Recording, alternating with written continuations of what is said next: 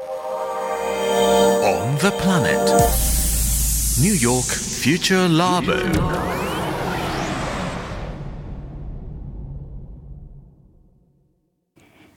エリナのオンザプラネット。この時間はニューヨークフューチャーラボミレニアル Z 世代研究所です。Hello, this is Mary. Hi, this is Noe. Hello, I'm Hikaru. Hi, this is Shanshan, and welcome to New York Future Lab 2022. 今夜もニューヨーク在住のジャーナリストでミレニアル世代と Z 世代評論家シェリーめぐみさんと電話がつながっています。シェリーさん、エリーさん、こんばんは。こんばんは。さあ、アメリカはね、うん。ウクライナ侵攻のニュース一色ということもあっねて、え本当に先週ちょうど何も最悪の事態にならないといいねってお話ししたばっかりでしたよね。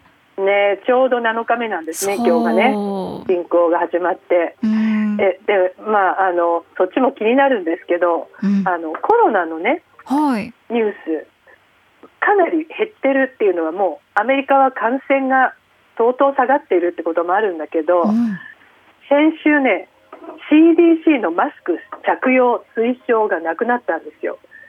ということははい。もうつまりね屋内でも屋外でももうマスクつけなくて大丈夫ですというそういうことになるんです。ねすごい大きな変化ですよ。そうですね。ということはもうどんどん義務付けが解除されていってそれで？そうですね。電車とかも？であのうんうんまあ、私たちはねうんニューヨーカー、ニューヨーク市の規制に従うことになるんだけれども、はい。えーまあ、場所によって違うわけですね。うんで、えーすでに屋内の義務付けはもうないです。ね、だいぶ前になくなった。屋外だ、ごめんなさい。で、屋外内では、もちろん電車とかね、交通機関、あと病院などではまだマスマスクつけなきゃいけない。ねうんで、お店は最終的にはもうそのお店のポリシーで決めてくださいよあーはい。で、最後に残ってるのはね、公立学校なんですよ。公立の小中高校ね難しいところだ。ね、でこれあの解除の方向なんだけれども最終的にどうするかは今週金曜日に発表されると。いうことになっていますうね。ーん、そうか。じゃあもうこれは皆さんマスクをどこでいつどのタイミングでつけないといけないのか、どこはつけなくてよくなったのかっていうのがまたねニューなんていうんですかオリエンテーションが必要になってくるのかな。混乱がねうん増してますけどとにかくまああの取れる方向とまあどっちかというとね方向性としてはね。だけどなんかあれですよねこの Z 世代ラボのメンバーはちょっとそれにななんか複雑な心境があるっていうことだったんだけどなんでですか？ねまあ、あのそのねもうパンデミックの出口見えてきたっていう嬉しさもあるんだけども、うんじゃあなんで複雑なのか何を心配してるのかっていうのをちょっと聞いてみてください。ははいい、まずシャンシャンから。It's been like several days since the mask mandate has came off, and I started noticing like more and more people are like taking off their mask. マスク義務付けが解除になってまだ数日だけど、どんどんみんながマスクしなくなってるように見える。Uh, I think CDC took uh, the mask mandate off, but still they said like they will different jurisdictions gonna have like a different role. That's why like New York State and city were still like keeping the mask mandate. I'm not mandate. It, it became like a recommended. 国としてのマスク推奨はなくなったけれど、それぞれの州や市町村に任されている。例えばニューヨーク市は、レストランなどの屋内ではまだマスク着用を推奨している。でもそのおかげでちょっと混乱も生じてるんですよね。例えば、みんなの通う大学ではまだマスク着用義務があります。でももし今、もうマスク取っていいよと言われたら、どんな気持ちになるのかな Like after for like two years or so, I've been so used to having a cloth on my mask. It's like part of my clothes now. So taking that off is like making my face feel naked.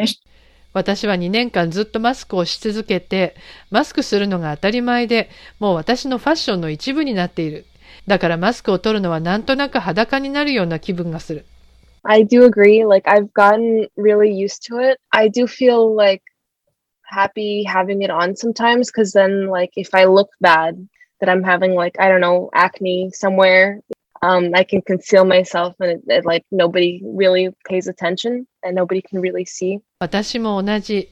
すっかり慣れてしまったし、マスクがあってよかったと思うことも多い。例えばニキビができてしまっている時とか、マスクで自分を隠すことができるし、誰にも注目されずに済むから。なるほどねマスクの後ろに隠れる 癖がついてしまったと。まあもともとねアメリカ人マスクしてなかったわけですから、はい日本人みたいに、うんもう今回マスク初めてつけてみたっていう人がほとんどなわけですよ2年前にね、うん、そしたらなんかもうすっかり自分の一部になっちゃったってまあ極端な感じではあるんだけれども、うん。これね実際に思春期の中学生ぐらいだとねマスクを取ることに本当にナーバスになってる子どもたちも結構いるみたいなんですよ。でこの思春期っていうのはほらニキビとかね生え始めたひげとかあとねブブレブリッジあの貼り付けるやつね。うん。矯正矯正。でやっぱりなんかこうちょっと見た目見た目の悩みが多い年代じゃないですか、はい。だからなんかそれをマスクで隠しててそれが良かったんだけど まあ取らなきゃいけないみたいなね。うーん。風になって。そうか、まあそういうね悩みもあるんだけども、まあ、専門家によると、はい。若いからすぐにね慣れてしまうんじゃないかとそれほど心配しなくていいんじゃないかと言われてますけどね。うん。でも本人はねやっぱ嫌かもね。まあ、いきなりね、うん。そのこの何ギャップがありますよね。今までつけてたのうん急になくなるっていうので、えーっていう。そうするとまあ別また別の方法でこう悩みを解決する、まあ、例えばね女の子だとお化粧ファンデーション塗るとかあるから。ああそうね、うん。まあ、うん何かね。きっとクリエイティブなあのソリューションはあると思うんですけど、うんうん。そうですね。まあでもねそういう時期だからこそのうん。トレンドも生まれてるんですよ、えマ何何？スクから。はい。えっと再びシャンシャンから。はい。どうぞ。I was thinking of this new term called mass phishing. It's being used right now all over like social media, especially in dating websites or in general. マスクフィッシングという新しい言葉がある。訳すと、マスクで釣るという意味で、ソーシャルメディアでよく見かけるし、デートアプリですごい流行ってる。どういう意味かというと、You know, when you get to know someone, you don't really see their face anymore. You see like half their face. 例えば誰かと初めて会うとき、みんなマスクしているから、その人の顔の半分しか見ないことになる。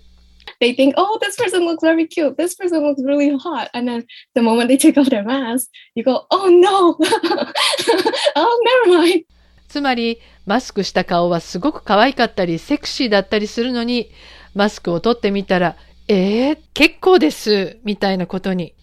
そういうとき、マスクフィッシュされた。マスクで釣られたという。Um, especially dating apps right now. People post a lot of like their face with mask on. And then they meet their dates and then it's a totally different person. だから特にデートアプリでは今、みんなマスクをした写真を上げている。その方がよく見えるのを知っているから。で、実際に会ったら全然違う人だった。マスクフィッシュされた。ということが起きている。I will admit, um, about two years ago, well, basically June 2020, I went to Tokyo for the first time in a while. I was like, oh my God, everyone's so pretty, everyone's so attractive. And I definitely think part of that was like, I'm only seeing. それはよくわかる。正直言うと、自分は2020年の6月久々に東京に行って、マスクしている女性がどの人も皆美しく見えてしまった経験があるから。ちょっとなんかノエ君の話は面白いですね。ねなんか正直だよね。マスク美人って言葉もでも日本語でもありますからね。ああなるほどうね。んまああの実はねこれ科学的に説明できるらしいんですよ。おうというと、人間というのははい他人のね顔その隠れてる部分をねマスクではいそ。れを想像するときにベストの顔を想像するという脳の働きがあるらしいのか。やっぱこう、うん見せない方がセクシーっていうのはありますもんね。なるほどこのチラリズムじゃないけどちょっと違うか。だから、ね、だからこうあのねマスクの人はこうなんだろうなと思って撮ってみたらあ全然違かったね、あの勝手に期待をしてがっかりするってことね。そうそうそうそうそういうことそういうことそうなんですよ。でねこれがね今もう TikTok なんかを中心にはい。10代の子たちが男も女もね、うんもうマスクをしてるのをこうガバッと撮って見せる動画がいっぱいなんですよ。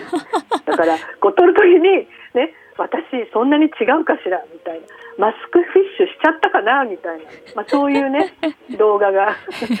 もうそういうのが今トレンドになってなんかすごくそれはなんかまあこの現状まだまだわからないことがたくさんだけどもちょっと明るい兆しというか話題ではありますね。